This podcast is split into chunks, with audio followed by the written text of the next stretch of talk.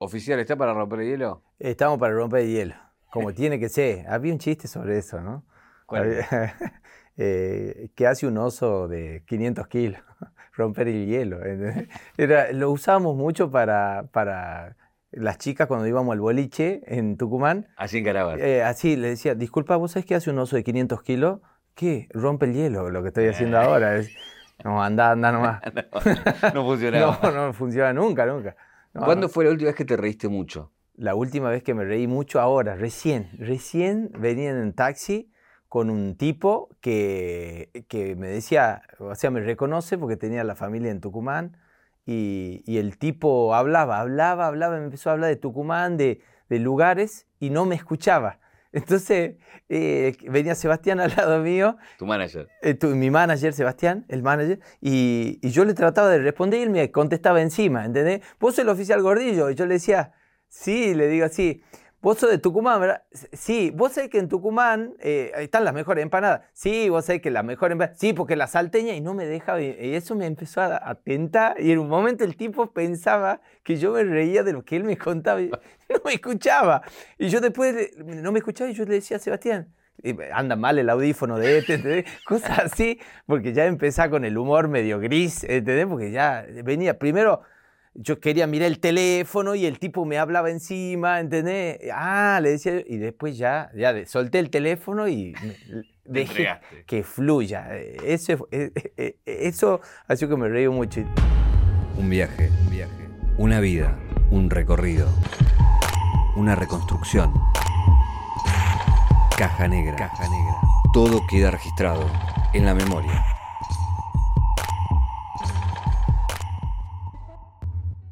Sos una especie de abanderado de Tucumán, ¿no? La gente ya te reconoce como si fuera, no sé, el embajador, una cosa así. Sí, recién me manda un amigo que está en Punta Cana, que le, no sé de dónde, capaz que le ha dicho, grabemos y así le cree, pero en Brasil, en Punta Cana, me han dicho que dice, ¿de dónde son ustedes? ¿De Tucumán, Argentina? Ah, Palito Ortega, Mercedes Sosa, el oficial gordillo. pero, ¿de dónde, boludo? Sí, hablo todas cosas de acá, marcas de acá, o sea, hay chistes de acá. Netflix no me quiere porque digo muchas marcas, ¿entendés? O sea, es un... eh, y en Punta Cana también, el oficial Goldillo, Goldillo, eso era medio Cuba, no era Punta Cana. Claro. Pero eh, sí, no sé, la verdad que no... Pero, te- o sea, te ve mucha gente afuera. Sí, increíble. Venezolanos que me dicen, sí, yo te veía a ti cuando estaba en Venezuela, el conde de no sé qué veíamos y, y- y tus videos también, o colombianos. Yo digo, deben entender como nosotros entendíamos el tema del chavo. ¿Te acuerdas que por contexto vos sacabas que era menso, que era el metate, ¿entendés? Las aguas frescas, Jamaica, Lima y Tamarindo.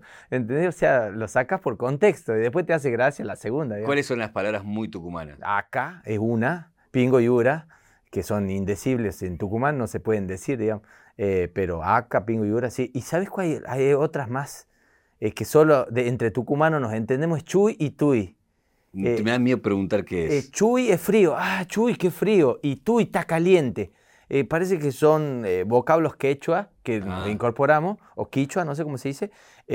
A mí me pasó acá viviendo en Buenos Aires en el 2007, llego a una heladería y acá esa heladería había en ese momento, por la 9 de julio, que tenían los helados en unas tapas así, eh, tapas enormes de, de lata, entonces abrían y me apoyo yo en el mostrador que era de mármol y parece que era la heladera, el mostrador, esa cosa de mármol gigante, y digo, "Ah, Chuy, digo yo así, y el que estaba el, el heladero me dice, vos sos de Tucumán, me dice, sí, le digo, "Sí, eh, ¿cómo sabe? Porque yo soy de Villa Quinteros, de Tucumán, no, vos no sos de Villa Quintero, porque no, yo vine muy chico, por eso tengo la tonada, ¿viste? Ah, le digo, vos sos porteño.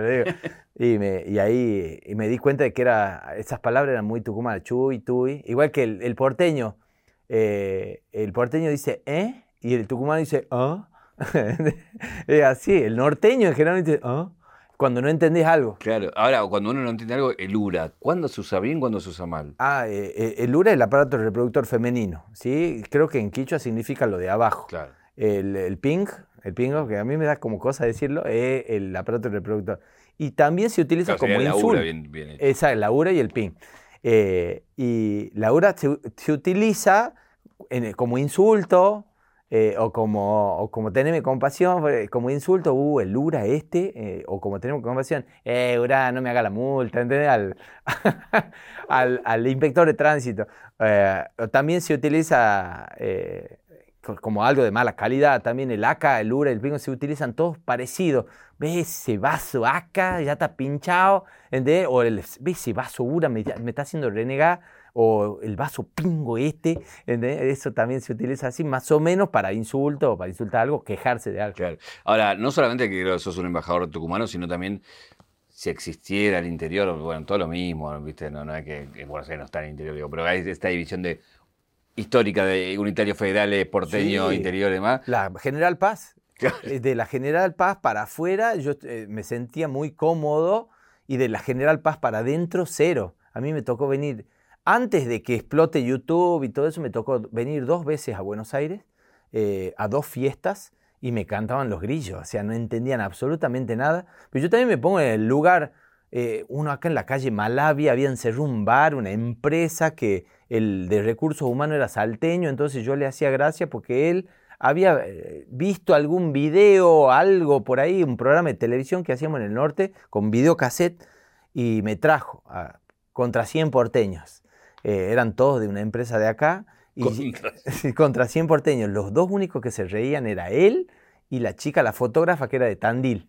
Después todos eran de la, de la General Paz para adentro sufriendo Otro idioma. otro idioma, porque yo me pongo en el lugar del porteño y decía, ¿qué hace este milico disfrazado de, de policía hablando en un idioma que no lo entiendo? Eh, no sé, o sea, eh, y bueno, eran 45 minutos, hice 15, no me daba bola a nadie, todos hablaban encima, como decía el gato Peters, pagaba el doble de lo que me habían pagado para irme, ¿entendés? Porque era la incomodidad, transpiraba, transpiraba, y, y Sebastián estaba ahí, le hago yo así, el manager, le hago así, ya hemos cobrado, ya hemos cobrado, vamos, ya estaba dentro. Entonces yo salgo y le digo al vago de recursos humanos, le digo, escúchame, eh, te debo 30 minutos, le digo, no sé, hagamos una regla de 3 y te devuelvo. No, no, anda, que esto no entienden nada, me dice así. Entonces me, me fui, la próxima le digo al manager, le digo, la próxima vez que te llamen de acá, pregúntale cuánto hay del interior. Si hay 50% vengo, si no, no. ¿Entendés? Una Si no, que lo llamen. Tengo el teléfono de Yayo, tengo el teléfono de Alacrán, de Pichu, le digo, lo- ellos van a andar muy bien acá. Yo no, yo hacía agua. Eh, recién hablaste del traje policial. Estás eh, como el oficial, obviamente. ¿Alguna vez te trajo un problema, una confusión? Eh, Sí, con los policías tucumanos en la primera época sí, mu- muchos problemas. Control de alcoholemia. Porque yo empecé como payaso de adultos, siempre digo así, porque iba de fiestas en fiestas. Entonces, primero no me reconocían, entonces hacían toda una jugada de la fiesta, por ejemplo, va a llegar y le va a decir al cumpleañero que hay ruidos molestos, ¿sí? Entonces yo llegaba, entonces decía, bueno, sí, Car- Juan Carlos, eh, sí, soy yo, oficial. Eh, ¿Qué pasa? Encima la gorra no decía gordillo, decía policía, ¿entendés? con S. o sea, vos entras como si fueras un policía. Exacto, en la puerta, no podía entrar. Y le digo, disculpe, pero hay una denuncia de ruido molesto. La vieja hija de puta esta, siempre tenía la vecina, ya, y ya de ahí me agarraba yo, sí, la señora hizo la denuncia, lamentablemente, vamos a tener que suspender la fiesta. ¿Qué suspender? Me decía la se usted no puede suspender nada. Y siempre que hay en la fiesta, era un común denominador, el abogado que decía, disculpe, el doctor Martín, ¿sí? ¿Qué necesita? Eh, ¿Usted tiene orden para venir acá? Una orden de anallamiento está pidiendo usted. La está trayendo el oficial Ochoa, se, se, se manchó con mayonesa porque estábamos ingiriendo un delicatessen completo con ají. Y ya se empieza a poner nervioso el abogado. Siempre pasaba más o menos lo mismo, que era, ¿usted sabe quién soy yo? Le digo, no, no sé quién es, pero ¿usted sabe quién es mi tío? Y me dice, ¿quién es su tío? El hermano de mi papá. Le decía yo, eh, no sabe, me querían matar. Eh, Así hice varios, hasta que me empezaron a reconocer. Después ya no funcionaba, porque decía, ah, vos sos el de la fiesta de cable. y va a pasar, contá chiste, que es lo tuyo. Eh, Pero nunca se te pudrió. No, nunca, nunca, eh, nunca se me pudrió. O sea, una sola vez que yo veo que el cumpleañero, cumplía 70 años, se para y se va. Yo era una sorpresa. Caigo y eh, dice, el hijo me contrata para él. El, el cumpleañero se para y se va y yo estoy 40 minutos contando chistes y el vago no aparece. Yo digo, qué cagada, no le gustó. Entonces, Cuando termino yo la rutina, lo veo padre e hijo viniendo y el hijo venía como convenciéndolo, ¿entendés? Entonces el padre me miraba, y, buena, feliz cumpleaños, maestro, qué sé yo, pum, me voy, y me acompaña hasta la puerta, el hijo dice, no, dice, le digo, ¿qué pasó? ¿No le gustó a tu papá? No, dice, pensaba que, era, que vos eras un ladrón disfrazado de policía y ha ido a buscar el chumbo. No. sí, ha ido a buscar un revólver, dice, uh, y, y yo le he dicho, ¿en serio? Sí, te quería cuetear el vago. Eh, y de ahí, desde esa vez dije, nunca más sorpresa. Le digo, Claro. avisale que soy un humorista que cuenta chistes, que se disfraza de policía y nada más. Control de alcoholemia en una de las salidas de la fiesta. Yo hacía tres o cuatro fiestas por noche. A las 10, a las once y media, a la una, a las dos y media de la mañana. Las de las dos y media de la mañana ya estaban todos idos. Eh, así, con este traje, eh, parecido a este, pero no el oficial, porque era, era una camisa de policía que le había arrancado las charreteras y le había puesto una de joda. Control de alcoholemia, la cana.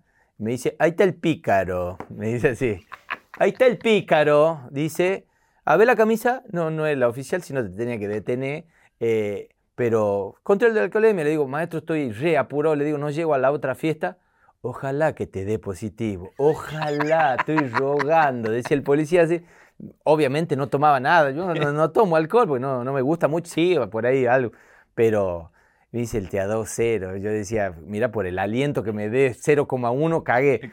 Y eso fue lo único, así como. Lo, pero eh, más bien tomándolo bien, porque era medio en joda. Nunca Claro. me pasó así nada serio. ¿Alguna fiesta rara que caíste? Que dijiste, ¿dónde caí? ¿Dónde estoy? Sí, muchas creo. Eh, pa- para la más rara de todas. Están eh, pasando cosas que no puedes contar por Sí, tu sí, mente. eh, eh, sí, Alperovich.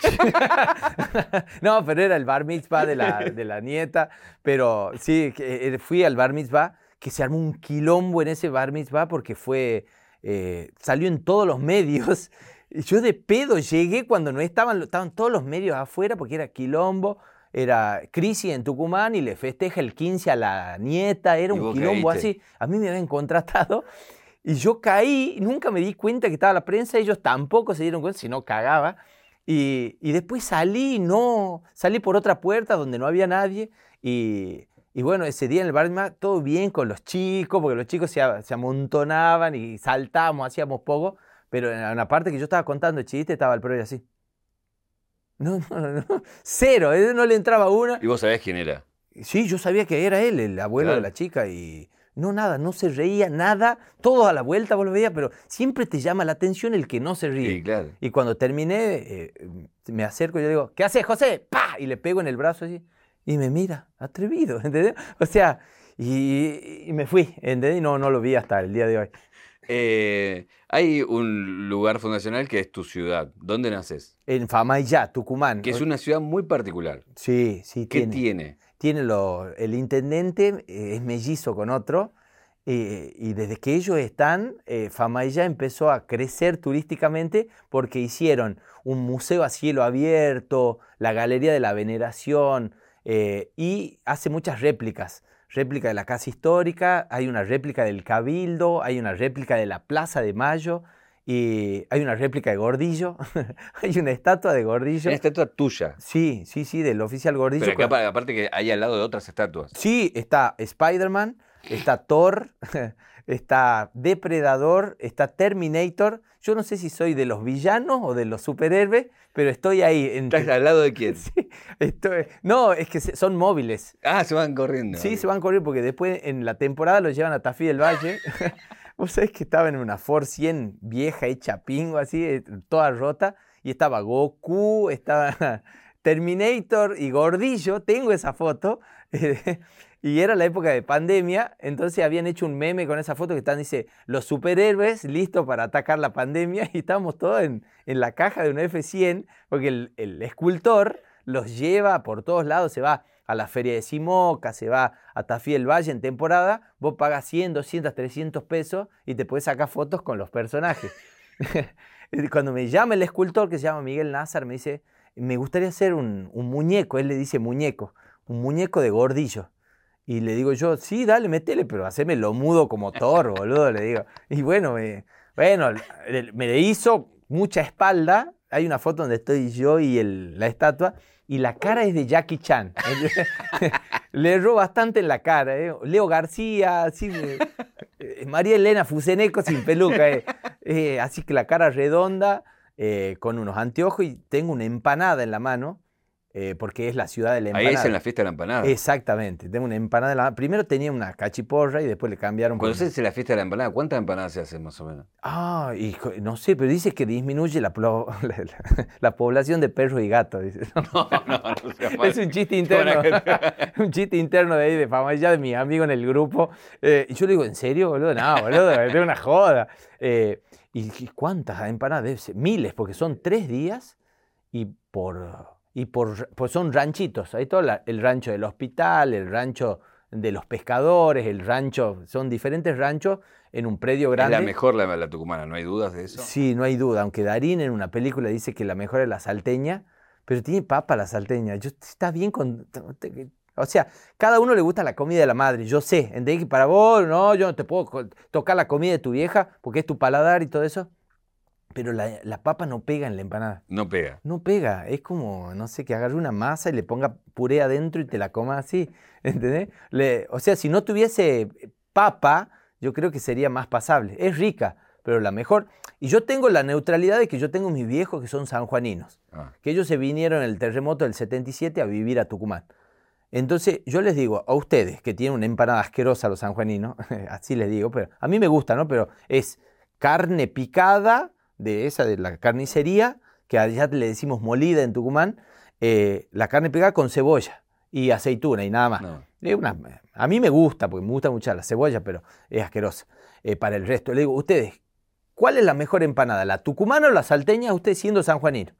Y me dice, no, la tucumana, obviamente, la tucumana, sí. Entonces yo tengo esa neutralidad, digamos, que me, me confirma lo que yo siento. La mejor empanada del mundo está en Tucumán. Tus abuelos se vinieron, eh, perdón, tus padres vinieron por el terremoto. Sí. ¿Y tus abuelos habían venido de dónde? Eh, de España. De España. De España, de Málaga del Sur, eh, Nerja creo que era, Nerja o Frigiliana, uno de esos dos lugares. Eh, pone el arroz que ya vengo, esa es la famosa anécdota de la familia, y se tomó el palo, un, un bisabuelo mío pone el arroz que ya vengo y la dejó a mi bisabuela. No. Y mi abuelo tenía dos o tres años y, y se vinieron y ella se vino de allá siguiéndolo a- al chabón este que era pescado. Sí, se vino de allá porque eh, estaba, la dejó sola, un hijo de puta. mi bisabuelo, un hijo de mil putas. Eh, no lo van a decir nunca, pero sí, ¿cómo te va a venir solo, culiado? O sea, trae la Claro, loco, familia. que qué bien la bisabuela que lo, lo encontró. Claro, boludo. eh, más o menos ya sabía que tenía parientes acá, entonces, vos has visto, preguntando se llega a lados. Rastreo y llegó. Sí, llegó. GPS. Es- no había Google Maps en esa época. Había barco, Tengo- gonorrea y Tengo todo. el, tengo el dato de cuando naces, nacés de pedo. Sí, sí, porque terremoto del 77. Esta es una pregunta que yo le hice a mi mamá. Yo nací en diciembre del 78. Eh, este fue noviembre del 77 el terremoto, yo nazco un año después. Cuando mi mamá supuestamente contaba, ella iba diciendo, nos vinimos de allá sin nada, dormíamos en la camioneta, eh, no teníamos dónde quedarnos, nos dieron una pieza para 18, eran porque eran, venían toda la familia de mi vi- viejo, eran dos, tres familias que venían, la, la- mía y dos más. eh, eh, tenían solamente a mi hermano mayor, yo lloraba pobreza toda, y a mí no me cerraban los números. O sea, eh, ¿podés planificar un hijo después de un terremoto? Era mi pregunta. Eh, y yo le digo, mamá, ¿yo fui planificado o salí de rebote? No, vos fuiste no querido. Sí, de una. Entonces yo ya más o menos sabía qué posición tenía en la casa. El hijo del medio encima, el otro sí fue buscado porque yo lo pedí, yo soy el hijo del medio, tengo el síndrome del hijo del medio, el absolutamente... Es más, el tema, en el nuevo show hablo de la ropa. Yo tenía ropa heredada de mi hermano toda la vida, a mí nunca me compraban ropa nueva. Era heredada de mis primos, de... Es más, una vez una prima me regaló un buzo de Sarah Kay. tenía la Sarah Kay, tenía la puntilla acá, esa... Yo decía, mamá, esto es de varón, es unisex. con tal de no comprarme. Pero tuviste eh, un parto complicado también. Sí, venía con el cordón umbilical en el cuello, por eso no nazco en Famayá, nazco en San Miguel de Tucumán, en la maternidad, porque venía con el cuello enredado en el cuello, en el culo, en el cogote, en todos lados. Y ahí de, de- de urgencia la llevan a mi vieja y, y nada. eh, nací ahí en, el, en la maternidad, creo que tengo, mi vieja me regaló hace poco la, lo que me ponían en el pie, que era un hilo piolín con un cartoncito que decía Miguel Antonio Patricia del Valle, porque no había ecografía antes. Entonces dice que venían en un carro un montón y decía, ahí te han cambiado a vos, ahí te han cambiado, ahí te hacen la joda. Dice que te levantaban así, decía Miguel Antonio Patricia del Valle, o sea, miraban, por ahí le ponían onda, miraban el sexo, Claro, claro. Miguel Antonio, y dice la 23, era mi vieja, era la 23. Eh, El Dibu Martín era mi vieja. Y- Eh, contame un poco, siempre se habla de tu mamá y la voz de Batman. Yes. Hay gente que por ahí no vio el video, si querés contar un poquito y cómo nace eso. Sí, eh, mi vieja era una persona muy nerviosa. Yo creo que tomaba unos anticonceptivos con mucho estrógeno en esa época, que la ponían muy nerviosa, porque eh, encima todas las madres de esa época coinciden en los nervios. Uno, está bien, vos sí le podés pegar un grito hoy a tu hijo, pero a pegarle yo creo que nadie le pega, digamos, eh, porque ya no, no da. Pero en ese momento mi vieja no se le podía decir nada. Yo era tremebundo, pero íbamos a comer a la casa de mi tía Pocha, que en realidad no, era mi- no se llamaba Pocha, tenía otro nombre, ya falleció mi tía, que era especialista en hacer soufflé de verdura. Te invitaba a comer y hacía soufflé. Horrible. Mi, viejo siempre decía, cuando íbamos camino a casa de ella, tu hermana es vegetariana de bolsillo, le decía, porque incapaz de tirar un pedazo de carne a la parrilla, era como ahora, era la hiperinflación, entonces, entonces era imposible comprar carne y ella invitaba, dice hay que comer sano, y yo hacía un quilombo, no me gusta la comida, mi vieja me, me advertía de antes, o sea, come, hijo de puta, no me haga pasar vergüenza, come lo que haya, eh, y llegamos a la casa de la tía Pocha y hacía el primer bocado y le decía, mamá, no me gusta la comida. Bueno, Pocha, disculpa, ¿lo puedo sacar un segundito al patio al chico? ¿Qué en el patio, mamá? Juguete, ven y te voy a mostrar. Y me sacaba al patio. Y mi mamá era como Batman, decía yo ahí, porque cambiaba la voz cuando salíamos al patio, porque yo decía, ¿y los juguetes? Te voy a matar, hijo de puta. y ponía la misma voz de Batman Boys. Eh, es que yo no me gusta la comida de la tía. Si hay acá, va a comer acá. Que era, uy, pará, no sé. ¿Qué pasó? No sé, lo siento, dice esta, está bien. Sí, Parece Tiraste la voz de Batman y Sí, se activó, se activó eh, el, el- el Siri. Eh, y dice, hay acá, va a comer acá.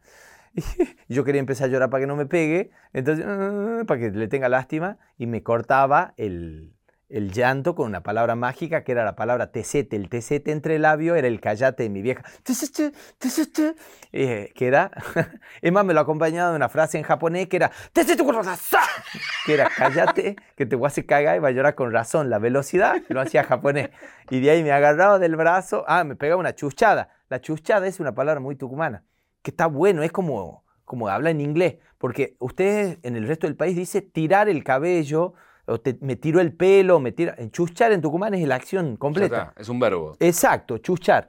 Entonces me, me pego una chuchada, que yo hago 2.20 ahí, cortita, para que corte el llanto, me agarra el brazo, me mete de nuevo al comedor y yo ahí siempre decía que mi vieja entraba como Mirta Legrand de Tiner, sonrisa de oreja a oreja, no ha pasado nada, y yo entraba en un estado patético, jopo parado de la chuchada y el limón que me habían peinado, con el famoso... "Ah, ah", y mi tía Pocha decía, ¿qué le pasó al chiquito?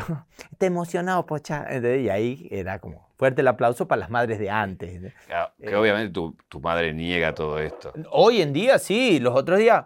mm, mi hija se estaba portando re mal y le pego un grito para que baje un tono y dice, ¿qué hace? ¿Por qué le gritas a la chiquita? Y le digo, ¿qué? Te- ¿Vos te acordás que lo tuyo era intento de homicidio, no? Y me dice, jamás te levante la mano. Le agarra como una amnesia a la vaga. ¿Entendés? Yo jamás, jamás te levante la mano. Tocala a la chiquita y te vas a ver conmigo. ¿Entendés? O sea, Tu papá, hay una cosa ahí que, que es muy generacional, que es la demostración de amor. sí, Viste que el hombre padre con el hijo, para una generación era como sí. lo justo y necesario se hablaba. Sí. Y un te quiero costaba un montón. No, nunca, jamás en la vida una demostración de cariño que en, el, en el- los monólogos nuevos que yo contaba de, de, de que el- mi mamá odiaba a los ricos. Decía que los ricos eran malos, nosotros los pobres éramos buenos y los ricos eran unos infelices con todo lo que tenían y nosotros los pobres éramos felices con lo poco que teníamos. Mentira. Era todo absolutamente mentira porque llegan de, de Córdoba, llega el que era gerente de Arcor, que era como el CEO de Arcor, pero de, del sur de la provincia de Tucumán, y se instala en Famayá. Caserón, todos rubios, olor a víveres, eran divinos todos, eh, y simpáticos. O sea, nada que ver. Yo el primero le tenía como rechazo, y me invita a hacer las tareas a su casa. Tenía un cuarto de estudio, unos divinos ellos, eh, y, y tenía un teléfono. Siempre digo que tenía un teléfono y le digo, ¿qué un teléfono? Porque no había teléfono. Allá vos ibas a hablar al vecino, al potentado. No, es un interno. Interno. Y le digo, ¿y eso qué? Mira, hola. Sí, mamá, ¿me puedes traer dos licuados? ¿Vos querés? Me decía el chico. Y le digo, más vale, no tomo leche de la teta de mi mamá. y tráeme dos sándwiches de jamón crudo con queso cheddar, ¿vos querés? No sé ni lo que es, pero trae, le digo. Y llegaba la madre. Y la madre era flaca, ¿eh? no parecía madre, era flaca, tenía el pelo largo y todos los dientes, no era madre. Las madres tipo en, fama ya eran gorditas, de batón, la permanente, sin diente y cara de culo. Este, este, es re simpático porque yo estaba en el medio para que me corra, me dice, pipi, permiso caballero, me toca bocina. No puede ser tan agradable. Mi vieja vos te la cruzaba en el pasillo y decía, raja la mierda, con el medio viví, parece jueves, hacete a un lado. Eh, eran otra generación. Pero sí, mi viejo, mi viejo eh, en un momento de que estábamos haciendo las tareas, llega el padre de él, el señor gerente de arco, rubio, alto, maletín, sobre todo Matrix, olor a Kenzo tenía, lo deja el maletín, lo abraza a mi amigo y dice, ¿cómo estás, hijo? Bien, papá, ¿cómo te fue hoy en la escuela? Por eso era yo compañero, porque la única escuela que había era la escuela pública, si no, nunca hubiese sido compañero ni amigo. ¿Cómo te fue hoy en la escuela? Bien, papá. ¿Sabes qué, hijo? Hoy te extrañé y te amo mucho y se fundía en un abrazo, a mí me temblaba la carretilla de la emoción. Mi viejo nunca una demostración de cariño así. Una sola vez que estaba lavando el rastrojero con la manguera, sino a manguereado a mí, a mi hermano y nosotros. mi papá me tocó con agua, ¿entendés? O sea, una felicidad completa, boludo. es más, una sola vez mi viejo me acaricia un poco la cabeza así, me doy la vuelta yo y me dice, uy, sos vos, me dice, viejo cínico, ¿entendés? Le daba cariño. Y yo digo, en el show digo, capaz que él necesitaba que yo le dé amor para que me lo devuelva.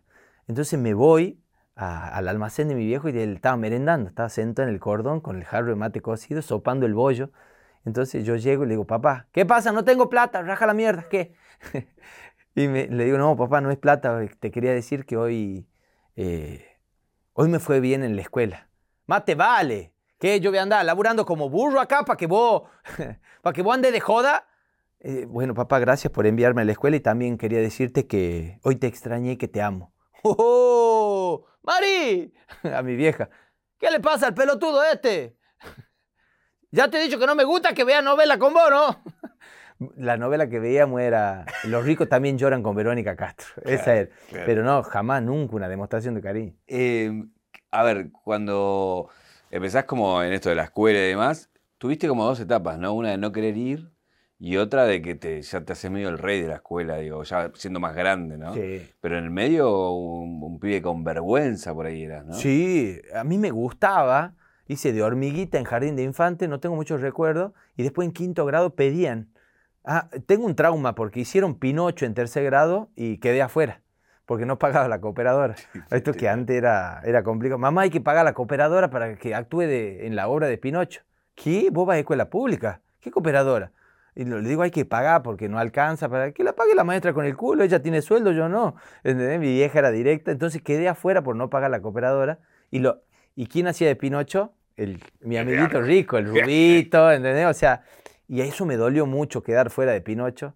Eh, pero después tuve la revancha en quinto grado del viento en la conquija, entona su serenata, yo tenía que ser de presentador. Y era buen alumno, era muy buen alumno. Fui diploma de honor en quinto grado, fue abanderado en séptimo, eh, que antes era el sexto, de ahora el séptimo.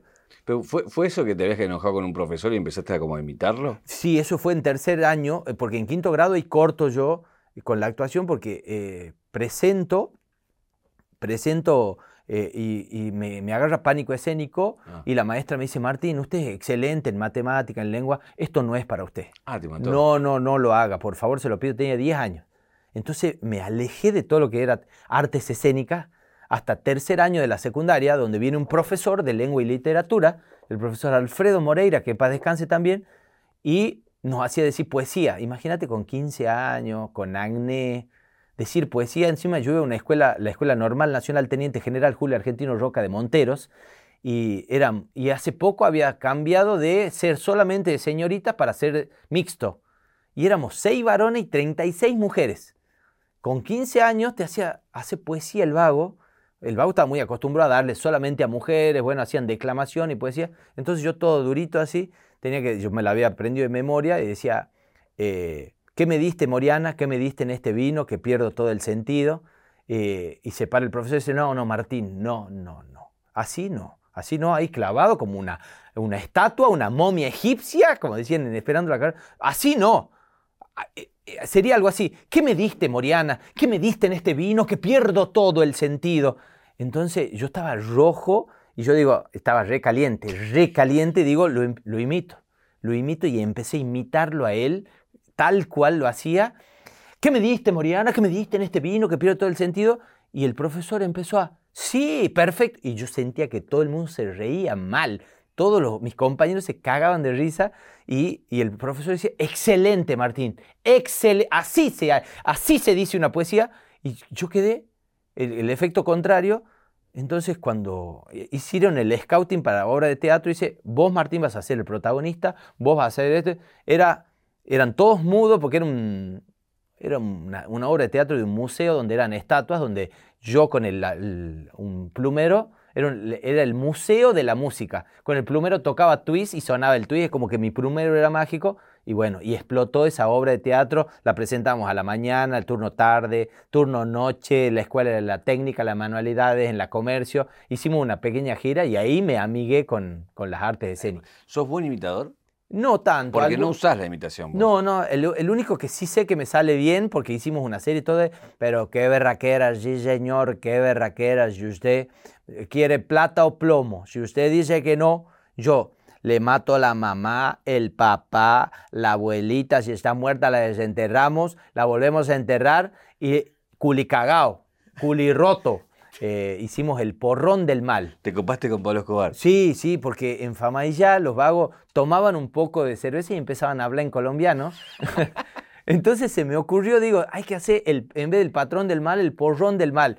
Un tucumano que tomaba cerveza y se ponía en onda mafiosa, pero bueno, eh, él, había una chica que era colombiana, que era, éramos voluntarios de la Fundación Flexer. Entonces la conozco y esta chica que vino a hacer un intercambio y le digo, ¿te animás a actuar? Pero era mucho más chica que yo. Entonces la tuvimos que maquillar y era colombiana y era la madre de Pablo Emilio.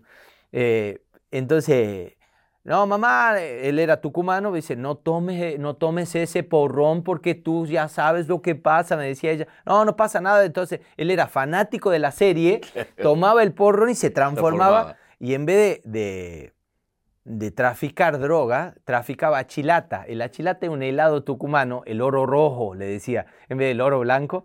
Entonces, allá el achilata no se vende en heladería, sino que se vende eh, en las calles. Claro. Eh, parece que lo hacen en la casa, es hielo con, con, jugo de frutilla. Eso es todo de la chilata. Pero que, Pensé que era otra cosa. No, eso es todo. No lo venden en la heladería. Las cremas heladas no lo venden. Es una Vos salís del colegio y están los chicos dicen, papá, chilata, porque en Tucumán hace calor, humedad todo el tiempo, entonces es el helado a mano.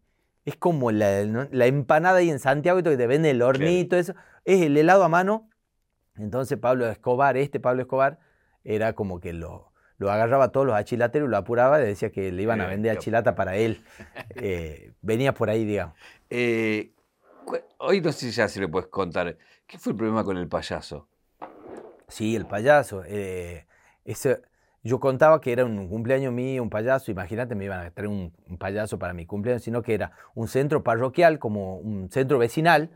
Traían un payaso muy famoso, que era como el Crosti de Tucumán, que se llama el payaso Tapalín. Eh, después buscarlo, es increíble. Lo conozco, por eso te lo pregunto. El payaso Tapalín lo llevan a fama y ya. Que era un payaso tipo que te, mala onda, eh, Claro, exactamente, era, supuestamente era el payaso de los niños, era muy famoso en Tucumán, tenía un programa de tele y todos lo amábamos a Tapalín, porque nos divertía todas las tardes o mañana, no sé qué, cuándo. Y entonces viene, era como que venía piñón fijo. Entonces viene Tapalín a un centro parroquial y dice, a ver, ¿quién quiere pasar a jugar? Y yo levanto la mano y paso y teníamos que era el, esos juegos embolsados. ¿Qué edad tenías? Y ahí tenía más o menos 7, 8 años. Y tenía que llevar una, una cuchara con un huevo. Y tenía que llevarlo así hasta, y si se te cae el huevo, perdía. Obviamente hice tres pasos, se me cayó el huevo, me ponen otro huevo. No sé cómo fue la cuestión que el, el payaso en todo el estadio ese, que era un mini estadio que había en Famaya, un centro parroquial, eh, al lado de la iglesia, me dice, dale, corre, gordo, tetudo, me dice el payaso. Obviamente estallaron de risa todo y a mí me quedó la vena acá. Imagínate, yo hacía como que, sí, soy el gordo tetudo acá. Eh, pero bueno, eso me hizo bajar de peso, me traumó el payaso de mierda ese. y vos sabés que eh, ya cuando yo era gordillo, me llamó, el payaso ya estaba en la última, pobre. Grande ya. Grande. Dice, eh, hagamos un show juntos. Dice así, que se llame Tapalini Gordillo, un solo calzoncillo. le digo, no, tengo manager, le digo, habla con él. Y le mandé el teléfono a aquel, lo he hecho paz, ya sabe cómo, ¿no? y no, me tenía que vengar de alguna manera. Nunca le dijiste nada. No, nunca le dije. Y yo estaba esperando que se muera para contar la verdad, digamos. Porque se, hace poco, ¿hace cuánto que murió? Sí, hace poco, hace, no, el año pasado creo que se murió, así que Así así me pasa, igual que la que me dijo que yo no servía para esto era la, la señorita Celina Maya, que se murió también el año pasado, de fama y ya. no hay que meterse con vos. No, no, no, porque si no. No, igual han pasado, ¿cuántos? 40 años. Era obvio, ya, paso del tiempo. Exacto. Em, a ver, eh, está esta frase de tu papá diciendo: ¿de qué, ¿a qué te vas a dedicar? Dedicate a algo que, que te dé guita, no la actuación. Y te, te metes en el mundo de la computación, o sea. Sí. ¿Qué, estudiaste? Eh, analista de sistemas. ¿Te recibiste todo? Sí, me recibí todo en tiempo récord. Encima, a tres días o cuatro de, los 20 años ya era analista de sistemas, eh, porque mi viejo me dijo, ese es el futuro. Eh, yo no entendía nada, la verdad, el peor analista de sistemas de la historia. entré a trabajar en una casa de computación, que ahí lo conozco a Sebastián, a mi manager primero, porque éramos compañeros ahí. Él vendía heladeras, televisores, y yo vendía la parte. Yo era el de el gordito de computación era, el de la barba candado, tenía el lapicero de cuero, eh, con la lapicera acá o acá, lo poníamos.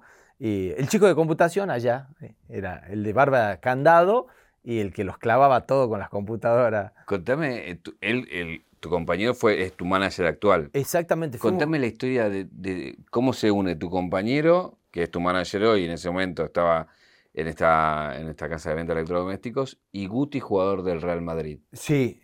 Hay una historia ahí. Sí, resulta que Sebastián, compañero, la hermana de Sebastián era promotora en, el, un negocio que se llamaba Ventura, en Tucumán, que era un. Y era de. Acá en la avenida Cabildo había también. Era Ventura en una cadena holandesa. Ventura, Compu Expert y Expert. Eran las tres marcas. Creo que hay un Expert todavía dando vuelta. Eh, eran una cadena y entonces contrataban muchas personas eh, en Tucumán dio trabajo a muchos. La, hermana de Seba eh, trabajaba en la agencia de publicidad que repartían los mailings, se llamaban, o flyering, no sé cómo le decían. Eh, y ella se va a España, y cuando se va a España ella empieza a trabajar de modelo, de actriz en España, de conductora, y lo conoce a Guti, a, a la hermana de mi manager. Nosotros éramos compañeros y él en Tucumán era el famoso en realidad, porque él jugaba en Ñuñorco, donde yo jugué a la pelota también, pero yo nunca llegué a primera. Él sí llegó, goleador. Eh, jugó en Famayá, en mi club de, mi barrio, de mi, de mi, pueblo, de mi ciudad, y salió campeón, ascendieron, todo. Era un futbolista muy destacado. Y la hermana lo conoce a José María Guti, el del Real Madrid, y se casa con José María Guti. Después él se dedica al fútbol, se va de Ventura, yo sigo en Ventura y después empiezo a cambiar, voy a otras casas de electrodomésticos hasta los 28 años, 8 años, eh, y, Sebastián, y yo le decía, tanque querido, salía todos los, fines de semana, salía en el diario de Tucumán, en la Gaceta, eh, hizo tres goles, Belucio, eh, Sebastián Belucio, tanque, maestro, cuando venga Guti, porque yo lo veía que estaba con Guti en Tucumán, eh, que lo quiero conocer a Guti, maestro, sí, dice, ya, vení, te, te invita a jugar un partido. Entonces viene Guti a Salta a jugar un partido a beneficio del Hospital de Niños de Salta y me llama Sebastián, me dice, escúchame, viene mi cuñado, eh, ¿querés venir a jugar? Obvio, le digo, ¿cómo no voy a jugar con Guti? Y jugamos en el mismo equipo, eran las camisetas del Real Madrid. Eh, hay un video, el día que Maradona jugó con Guti, se llama, en YouTube, búsquenlo. ¿Pero estaba Maradona también? No, no, yo era Maradona, ah. estaba así. Dice, para, que, para enganchar, el día que Maradona jugó con Guti era yo, igual al Diego. Y me, paro de 11, me pone una bocha Guti, que corre, para mí corrí 60 kilómetros, pero eran, no sé, 10 metros que corrí.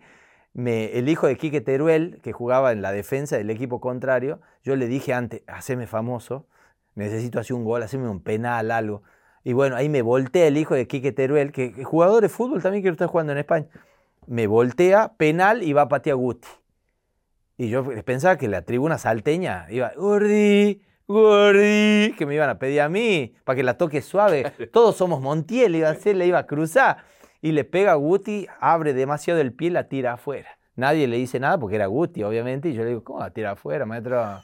¿Cómo tira? Me hubiese dejado que pate yo. Hombre, pero si fue con dirección, me dice, ¿qué dirección tiene que ir adentro? ¿Qué dirección? Vi que sos gallego, le tenía ganas de decir yo.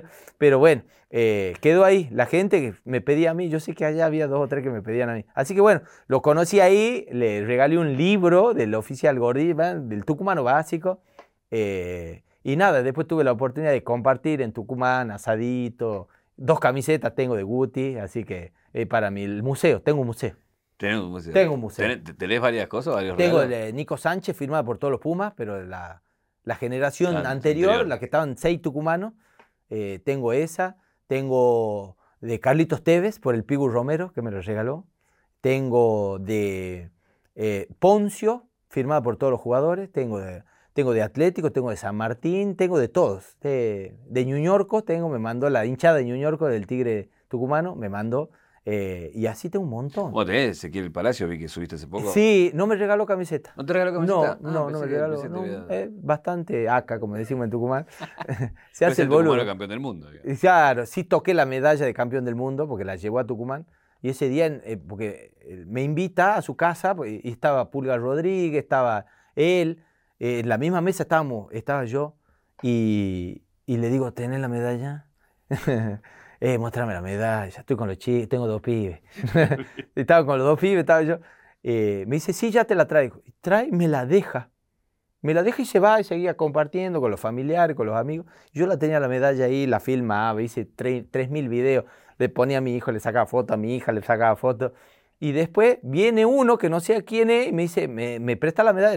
No, le digo, no, no, le digo, pedile a- seña a Ezequiel, Ezequiel, le doy a este, pala, le dicen a él. eh, Y me dice, sí, dale, dale, es primo mío. La tenía él y yo veía que se iba la medalla y, y yo la vigilaba la medalla. Entonces voy y le digo al padre, pala, vení, le digo, está deambulando mucho la medalla. Se la van a robar, le digo, estamos en Tucumán, no sea boludo. Yo sé que son familiares y amigos. Dice, tenés razón. Agarró, bien, bien botón. ¿entendés? botón, que bien oficial. Esa- agarró a la medalla y se la llevó. Listo, ya está, ya me quedé tranquilo. Porque digo, se van a afanar la medalla. Y estaba yo en la fiesta, el primer sospechoso, todos los cañones a mí. Y que fuera tuya. tipo, Claro, pero en sí. un punto sí, la medalla es nuestra. Pero es nuestra, es nuestra. Así que eso es lo, único, lo más cerca que estuve de los campeones del mundo. ¿Fuiste al mundial? Eh, fui el tercer partido. Fui, fui, eh, con una empresa de viaje que me llama y me dice, se me cayeron dos humoristas, necesito que vaya, yo no sé quién sos, un porteño de acá. Puta. Eh, sí, eh, se habían caído dos humoristas y le digo, sí, de una voy. No sabés quién se cayó. ¿A quién Sí, reemplazaste? yo creo que sí, sí, creo que Fátima Flores era una. creo que sí. Yo creo porque la vi, porque yo la seguía a la empresa y la vi en una publicación que estaba Fátima, Fátima Claro. nos acompaña, creo que era ella, y después borraron esa foto. entonces, entonces el vago estaba desesperado y la esposa del chabón este, jujeña, y me dice, tráelo a este, tráelo a este, tráelo, qué sé yo. Y bueno, yo no sé quién sos, pero bueno, tenemos una fiesta el día antes del partido de Polonia, yo te pago los pasajes, el hotel y las entradas. Chao.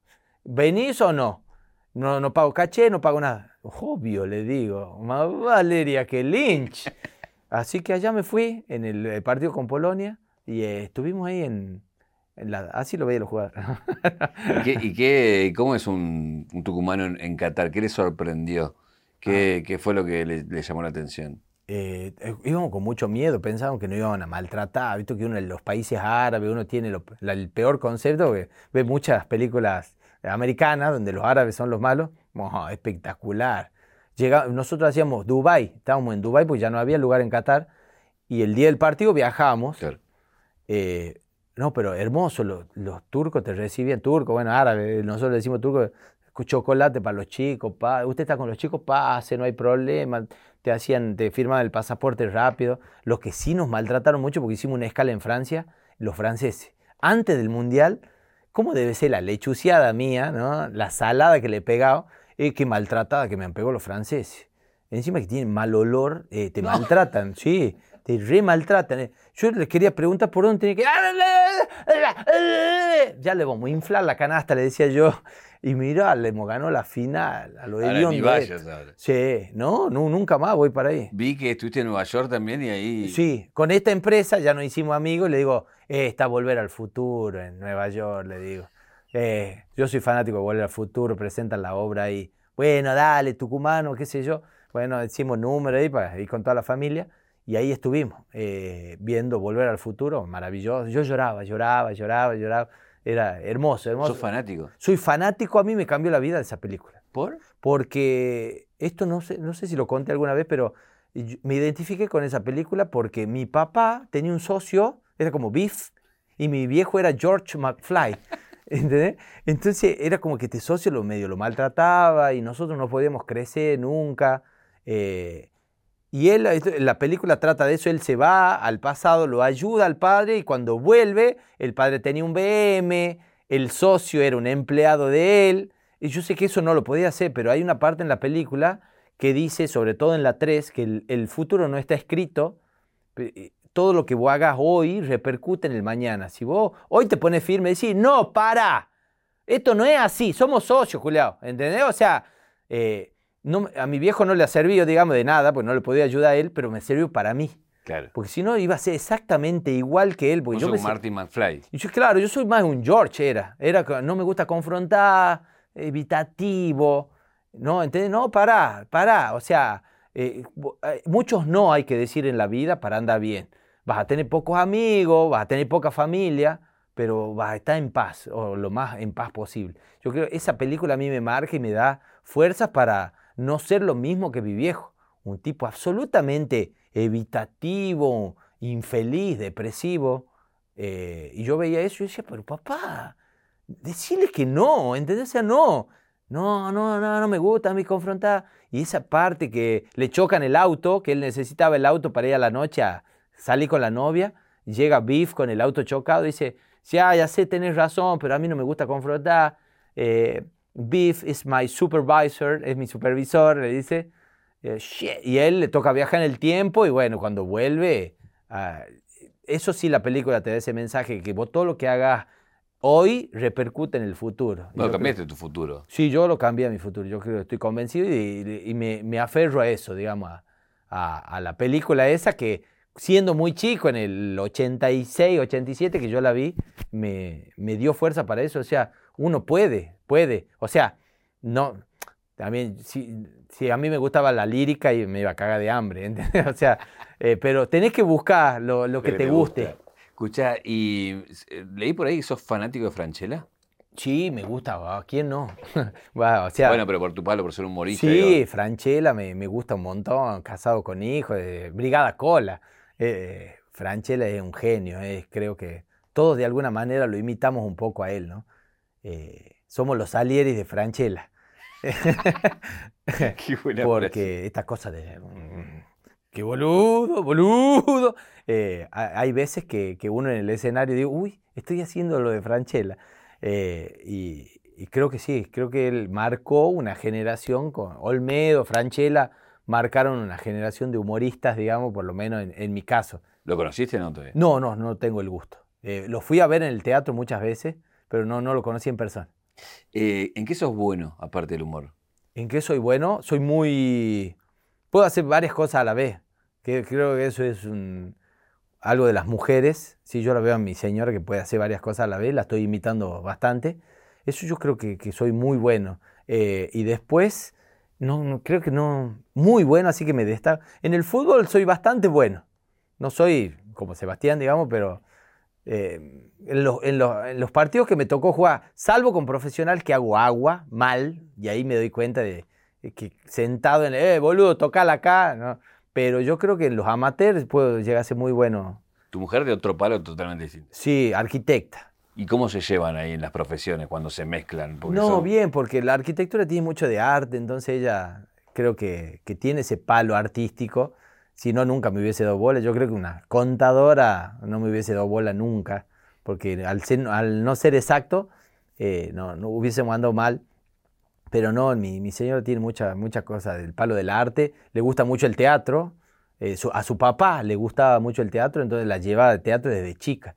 Eh, ella lo fue a ver a Mario Zapag, al Gordo Porcel, a, a Olmedo, eh, iban mucho a Mar del Plata, y eh, a- eh, fueron a verlo a, a Pavarotti, a Julio Iglesias, a un montón, siempre estaban en el teatro y, Y, y cuando estás con, con ella o con tu familia, no tenés la gorra, no tenés el traje, sos, soy más tranqui, sí, mucho más tranqui, más observador. pero no sos el payaso triste, digamos. No. ¿Viste esto de cuando te sacás el traje, gruñón, no, sos buena no, onda? no soy tan, o sea, soy más tranqui. Por ahí yo veo que la gente me ve, ¡eh, gordillo! Y, y- y piensan que vos le vas a devolver estas cosas, ¡eh! Y vos le decís, hola, capo, ¿cómo estás? ¿Qué pasa? ¿Estás enojado?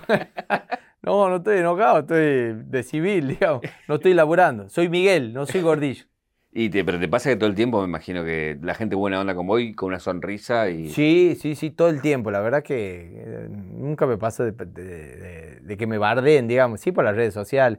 A veces te bardean por las redes sociales y vos decís, eh, loco, ¿por, por qué me bardean? Ah, no, quería saber si me contestaba. Eso también pasa. Hay, bardos que no se pueden contestar, obviamente, pero no, sí, la gente siempre con buena onda. A, a veces, eh, no sé si pasa en todos lados a otros artistas, acá en Buenos Aires le pasará, que por ahí un tinte agresivo tratando de ser gracioso. Eh, Es un grueso error tratar de ser gracioso con el, con el humorista o el comediante. Me, pare- me parece que si no sos original, cagaste. ¿Entendés? Eh, ¡Eh, gorillo, deteneme! ¡Gobernao! ¿Entendés? O sea, porque voy con mi señora, la llevo abrazada. ¡Gobernao! ¡Eh, te tienen cagando, no! ¿Entendés? Y vos lo mirás, Hola, le decís. Eh, si bien la- la- eh, te pido que la repitas porque la has contado muchas veces a- a- de dónde nace la anécdota de dónde nace Gordillo sí. eh, y, y que es un personaje que existe, pero me- aparte de contármela de nuevo porque me parece muy graciosa cuando lo contás, si tenés algún dato nuevo de, de- de eso o te pasó algo nuevo con, con ese personaje, digamos. Con el oficial Gordillo, sí, el oficial Gordillo eh, nace a partir de la cédula. La cédula que teníamos nosotros antes, que era un papelito plastificado, eh, había que ponérsela en el pantalón los sábados a la noche cuando salíamos, los viernes a la noche, porque era principio de los 90, entonces estaba mucha racia en Tucumán. Era la famosa averiguación de antecedentes. Y adivina quién lo subían primero, el de pelo largo, obviamente. En Tucumán no se veía mucho pelo largo. Vos tenías pelo largo. Sí, porque en las escuelas de Famaya no dejaban el pelo largo. Y yo iba a Montero, que Montero siempre fue como un bastión comunista, socialista. Entonces, los del centro de estudiantes, quilombo, y tenías que- y que podíamos ir de zapatilla al colegio, a la escuela, y podías dejarte el pelo largo y no te decían nada. Entonces yo me empecé a dejar el pelo largo. Entonces la policía de Famaya me veía y me decía, venga. Entonces, si no tenías documento, cagaste hasta que se enteraban tus viejos y te iban a buscar. Eh, a mí no, no, no caí en cana nunca, pero y llevaba la cédula. Eh, y, pero la usaba mucho para mostrarle al señor oficial. Mi mamá me la lava, yo tenía un pantalón, me acuerdo, Angelo Paolo Blanco. Esa marca ya no existe, ¿no? Por eso la tiro. Eh, collar de hueso, pelo largo, botas tejanas, era un, hermoso. Eh, la lava mi vieja, me queda inflada como una empanada y le digo, ¿qué hago con esto? Tenés que ir a a la policía. Caigo a la policía y llego y le digo, tengo que renovarla. No podí tener así la célula. ¿Cómo va a tener así la célula, papá? Esto no puede ser. Pasa, pasa, pasa, pasa. Paso yo una oficina minimalista con un escritorio color marrón caoba, la máquina de escribir, Remington u Olivetti, no recuerdo, el señor eh, presionaba las teclas a dos dedos, como el tecladista de la princesita Karina, diría. Nombre y apellido, eh, Miguel Martín. ¿Y el apellido? Eh, Martín es mi apellido. No, es un nombre. ¿Tu apellido? Te estoy preguntando. No, ese es un nombre tan pelotudo, ya sé que no va a ser mi propio apellido. Eh, ese es mi apellido. No, vos debes ser Martínez.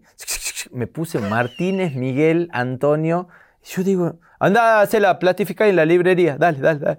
Y, y la fui a hacer platificar y digo, no le voy a decir porque él, ¿qué lo voy a denunciar si él tomaba las denuncias? Y ahí quedé Martínez, Miguel, Antonio. Yo digo, le voy a empezar a prestar más atención a los policías en la radio. Mi viejo ponía la radio. Y decían, señor oficial, ¿qué sucedió en hora de la mañana en el operativo? Bueno, señorita periodista, en hora de la mañana, dos NN en actitud sospechosa se dirigían de sur a suroeste y gracias al rápido accionar de dos efectivos que teníamos apostado en una sanguchería, ingiriendo un delicatessen completo con ají, hemos tratado de capturar a, a malhechores malvivientes, no obstante, los mismos eran más veloces que el oficial Ochoa y el oficial Mirán. El oficial Ochoa ha hecho un pique corto, lamentablemente se refala y se golpea la región Guatal, por detrás venía el oficial Miranda que se trompieza con el oficial Ochoa y se golpea la región Volar, un poquito más abajo. Y bueno, así ya empecé a prestarle atención y a inventar estos operativos, digamos. Sí le erraban en varias palabras, digamos, este operativo que yo digo no es tal cual, digamos. Eh, Pero el oficial Gordillo existe. Eh, existe. Le, en realidad, ese oficial que me atendió ese día, no sé cómo se llama, no era Gordillo, pero, yo para acortar la anécdota le puse Gordillo. Gordillo, copiándole a Olmedo, Olmedo le ponía a sus, a sus personajes nombre de amigos. Y este, yo siempre lo puse a manera de venganza a los nombres. Yo tengo un compañero donde trabajaba en la casa de electrodoméstico que era guardia de seguridad, que él me decía que yo era muy chupa media del jefe. Y me decía, gordo, sos muy chupa media de la huesuda. La huesuda le decía al jefe porque parecía la muerte. y los apodos tucumanos son tremendos. Dice, vos sos muy chupamedia, la huesuda. Eh, tenía buena relación con el jefe, capaz que era chupamedia, no sé. Y capaz que me daba bronca que tenía razón. Eh, le digo, escúchame, gordillo, le voy a, mira, voy a hacer un personaje, un policía, y le voy a poner tu nombre. No me rompa los huevos, ¿no? Ah, no te anima, no te anima. Entonces le puse, encima yo estaba gordillo, entonces decía, soy el oficial gordillo. Este, este, yo pesaba 100 kilos casi cuando arranco con el, personaje. Eh, y le quedó gordillo, pegaba justo, era como un doble sentido. Y después, bueno, me voy yo de la casa electrodoméstico, él también se va a seguir trabajando, ¿no? Y él, a Gordillo lo encuentro, salgo de mi casa yo y lo encuentro al frente de mi casa, estaba haciendo guardia en un estudio contable, no sé. Y me dice, ¿te voy a hacer un juicio no?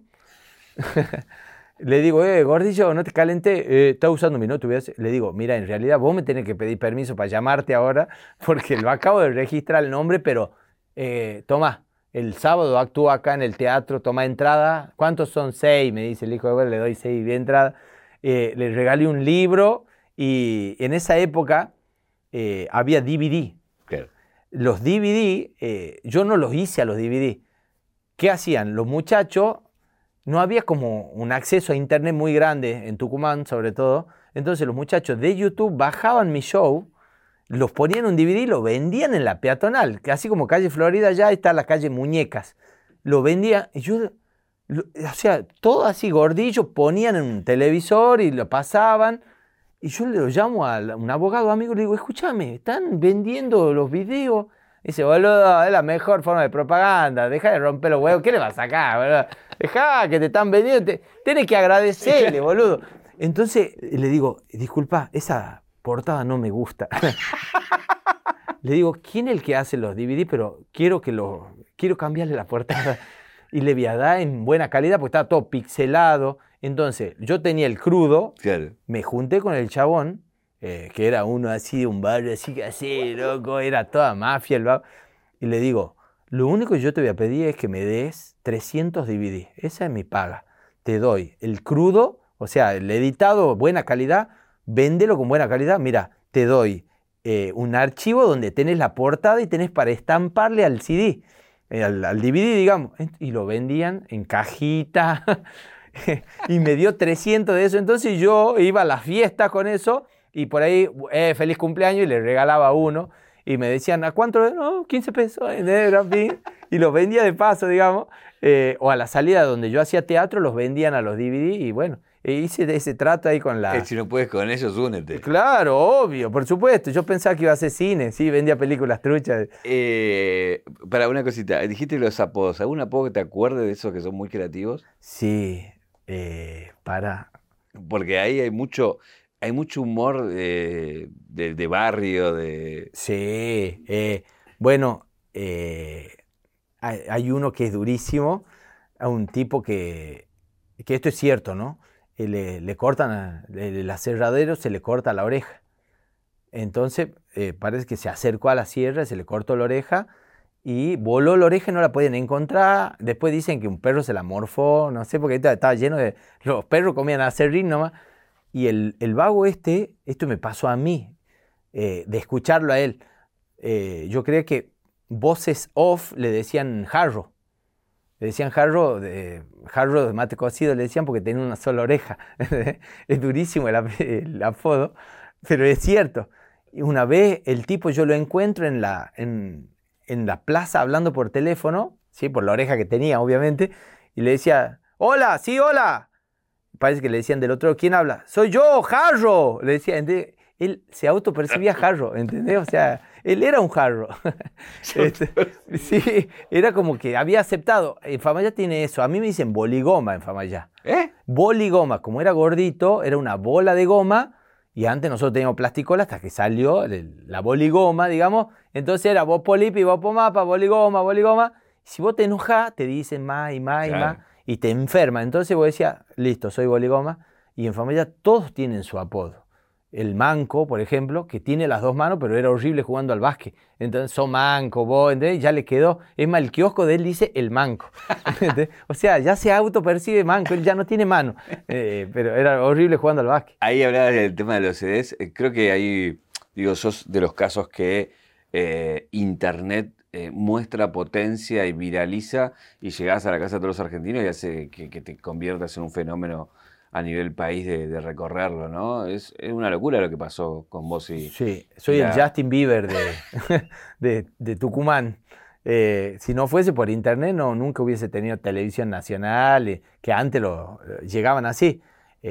fue porque, encima, la historia es siempre, es el efecto contrario en mi vida, siempre. ¿Por qué? ¿Por qué subo yo los videos a internet? Porque yo tenía la misma mentalidad que todos, por lo menos en Tucumán, de no quemes tu obra, porque ¿cómo la vas a subir a internet? Digamos, o sea, que vengan, paguen y la vean en el teatro. Eh, había un tipo que me contrataba, porque era, él sí era CEO de una empresa de ahí, de, Refinor, que es una empresa de combustible del norte. Me contrató para eso, después para una citrícola de limones.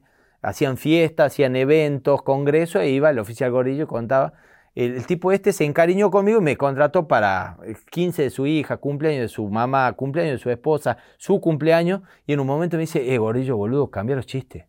Ya vení, mira, te contrato para 15 fiestas y los mismos chistes. Y le digo, pero Ricardo, pero ¿cómo?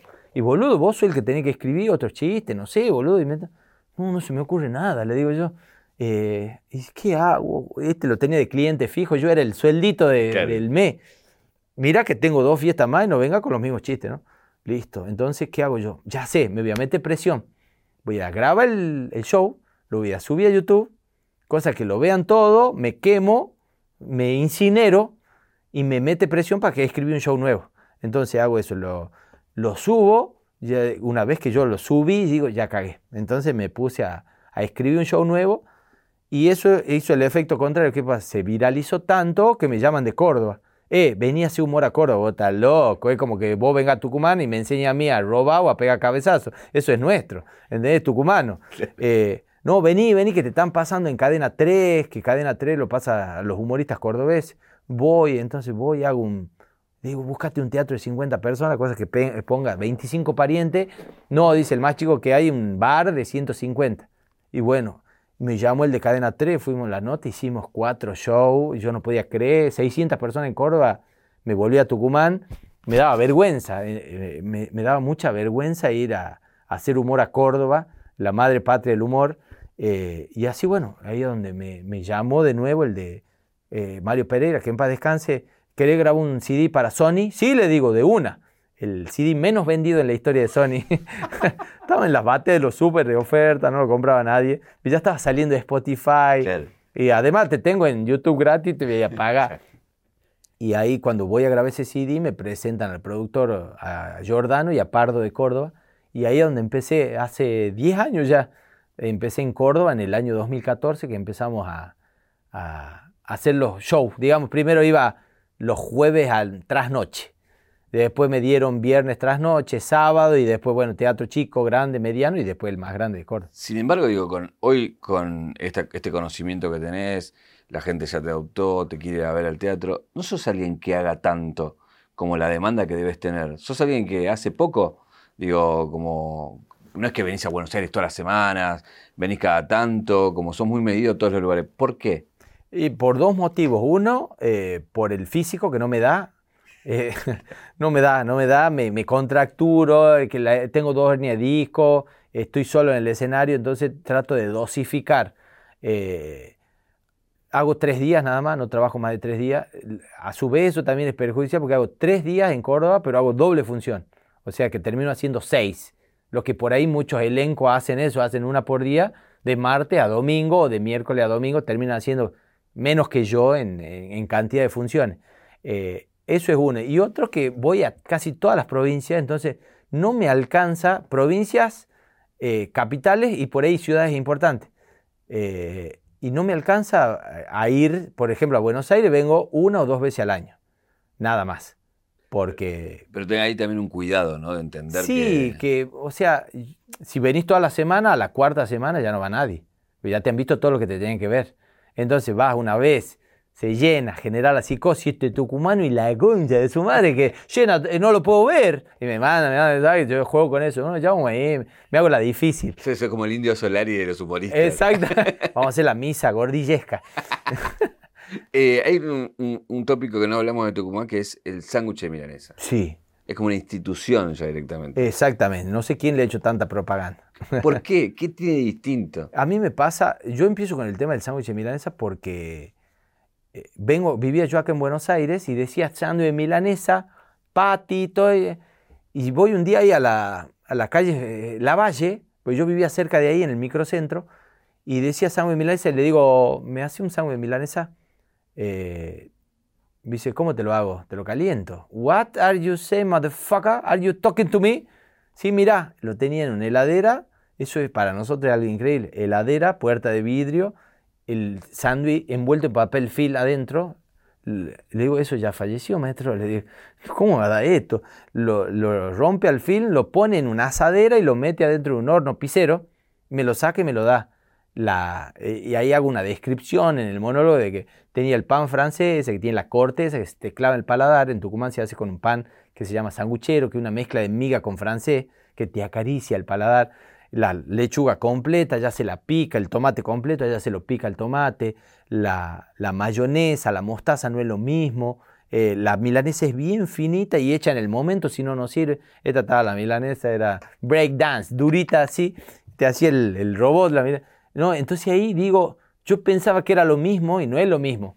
Entonces cuando, cuando hago un show, cuento esa anécdota de la milanesa en Tucumán y, y todos los tucumanos que habían venido a Buenos Aires le había pasado exactamente lo mismo. Y ahí es donde empieza todo esto, ¿no? Eh, tengo un objeto dentro de la caja, primero para regalarte, que es este regalo, Ah, qué bueno. que es de 0800 Don Roach. eh, lo puedes abrir y es un anillo hermoso. Ah, que está es buenísimo. Nuestro regalo, así. Creo que solamente tenés ahí el de, ¿no? el de casados, ¿no? Ah, sí, el de casado. Ahora voy a empezar a usar este. Está buenísimo. Y por arte de magia me aparece esto porque no me entra en la caja, es una olla Essen. No, no es una publicidad, pero bueno, hay una historia con la olla, ¿no? Sí, es el mismo color de la que perdí. Sí, y este es el escudo del Capitán América, ¿no? Eh, la, sí, que me fui de viaje de egresados, que los colegios Polenta iban a Carlos Paz, a Mendoza, y nosotros era un día, ni media pensión era, me acuerdo, porque no te daban comida. Y mi mamá me eh, eh, antes la, la con un repasador con los niños envueltos adentro en hoja de repollo. Eras motoneta después cuando comía eso, ¿no? Eran los pedos tremendos.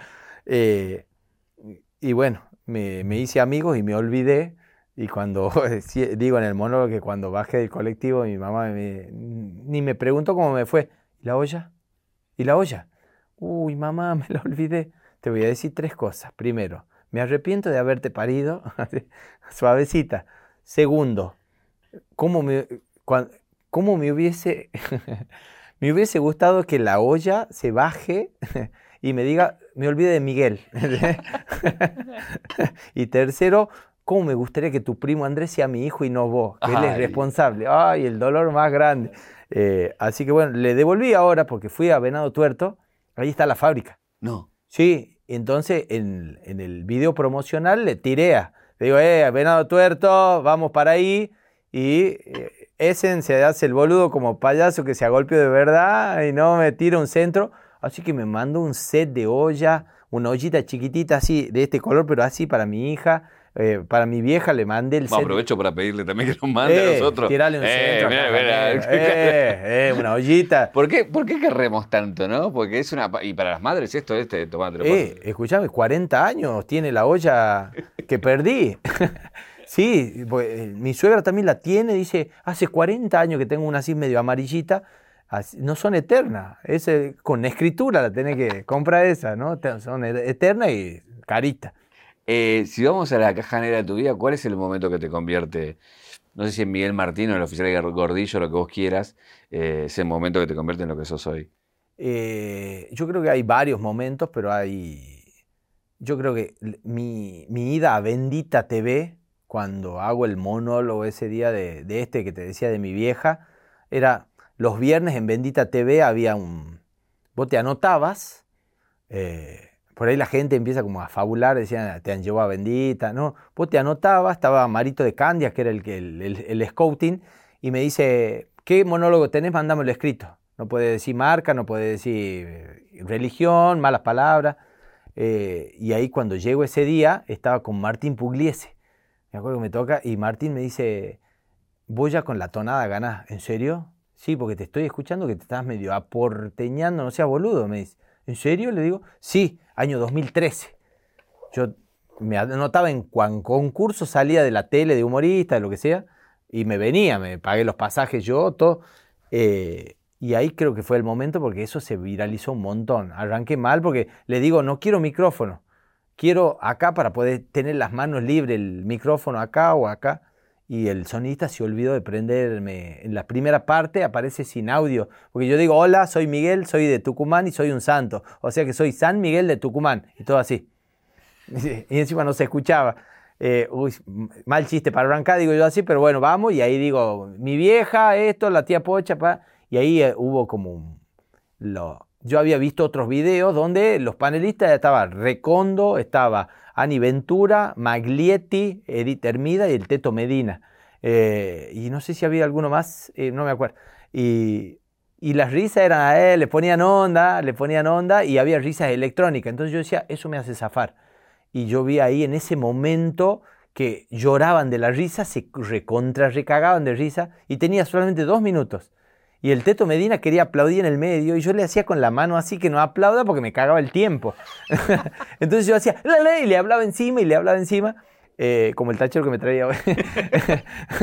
y, y veía que se reía y Recondo lloraba de la risa, se cagaba de risa. Y cuando terminé el monólogo, eh, genial, el Teto Medina, mi vieja es salteña, Edith Hermida, mi papá es santiagueño, eh, yo soy formoseña, me dijo formoseño de, Corri- no, de Formosa, la Maglietti. Le digo, cuando yo entro acá éramos todos porteños y ahora somos todos del interior, le digo. Eh, ese creo que fue el momento, porque lo subieron al video ese y, y lo compartió Soledad Pastoruti a mí me sirvió un montón. Eh, gracias por venir. Y la, la última pregunta que tengo es, ¿qué te preguntarías? ¿Qué me preguntaría? Eh, mira que me dijiste al- a- antes de comenzar, anda pensando y todavía no, no, no sé qué me preguntaría, pero eh, seguramente me preguntaría por qué. Eh, ¿Por qué todo esto? ¿Y por qué haces lo que haces? Y seguramente la respuesta sería por... Que, que lo escuché muchas veces, pero me hago el boludo, me hago el boludo como que ¿Por qué hago lo que hago? ¿Es porque te gusta? ¿Por la plata? Porque... eh, y yo creo que este, lo- volvemos al hijo del medio. Y Creo que lo que hacemos arte o hacemos este tipo de cosas donde necesitamos que vaya público, no solamente por la cantidad de entradas vendidas, también es por la falta de cariño, ¿no? O sea, buscando, buscando un poco de amor, buscando un poco de amor. Yo creo que buscando el reconocimiento y el amor que por ahí te faltó en, en la casa o en otro lado, lo, lo buscas y, y llega a esto, ¿no? Eso, esa sería mi pregunta y mi respuesta. Bien, mil gracias. Gracias a vos, amigo.